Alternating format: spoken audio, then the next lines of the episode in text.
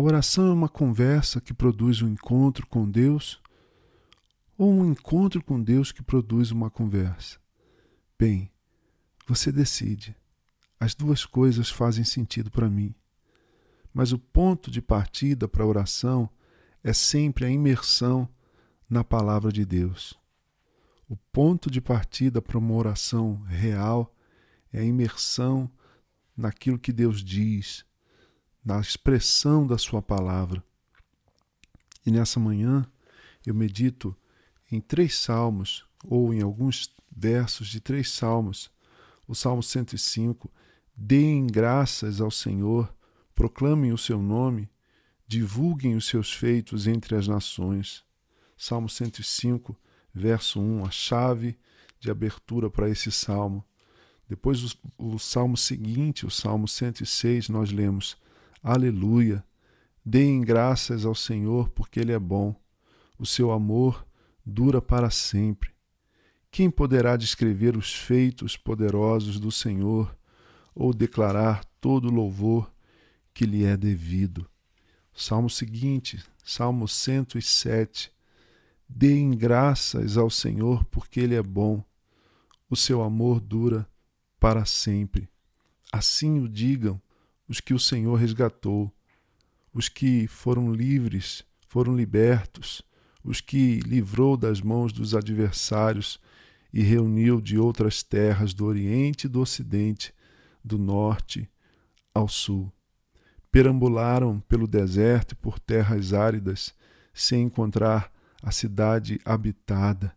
Estavam famintos e sedentos, sua vida ia se esvaindo. Na sua aflição, clamaram ao Senhor, e ele os livrou da tribulação em que se encontravam. E esse belíssimo Salmo 107, não menos belo do que o 105 e o 106, termina com uma ordem mais do que uma sugestão, uma ordem, eu encaro como uma ordem, um imperativo devocional, espiritual do salmista. Reflitam nisso os sábios e considerem a bondade do Senhor. Nós temos conversado sobre a gratidão, pensado, falado sobre gratidão, e eu medito também, ressoando esse salmo, num pequeno salmo, num pequeno poema escrito por David Tripp. Ele diz: Eu queria sempre carregar isso comigo. Queria que isso sempre se conformasse ao caminho.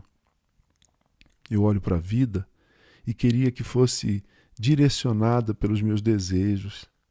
Queria que isso fosse a inclinação natural do meu coração. Eu queria lembrar que a graça de Deus sem limites silenciaria minhas murmurações.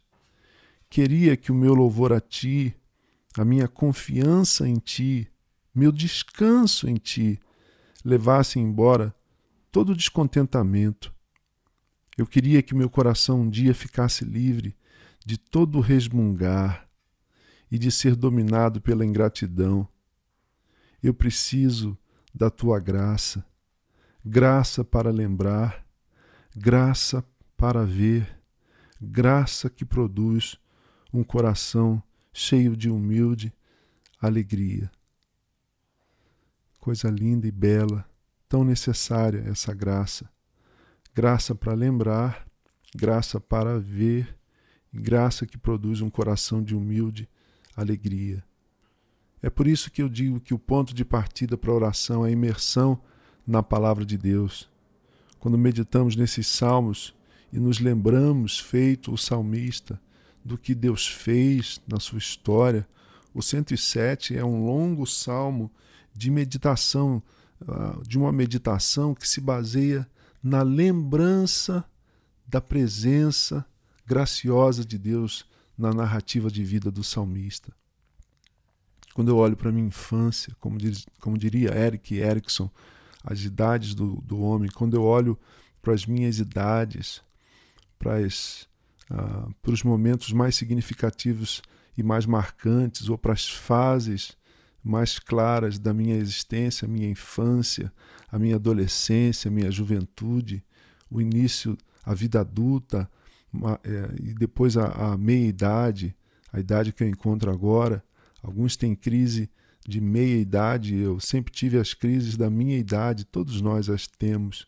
Mas quando eu olho para as idades da minha história de vida, eu vejo essas marcas da graça de Deus. E nessa manhã eu peço ao Senhor e te convido a pedir também a graça para lembrar, mas também a graça para ver o que Deus já fez, o que Deus tem feito e para crer naquilo que Ele fará. Que essa graça produza um coração cheio de humilde alegria. É tempo de aprender a ser grato, é tempo de preferir a gratidão. Deem graças ao Senhor, porque Ele é bom e a sua misericórdia, ah, dura, dura, dura para sempre. Eu sou Gerson Borges e essa é a meditação do dia.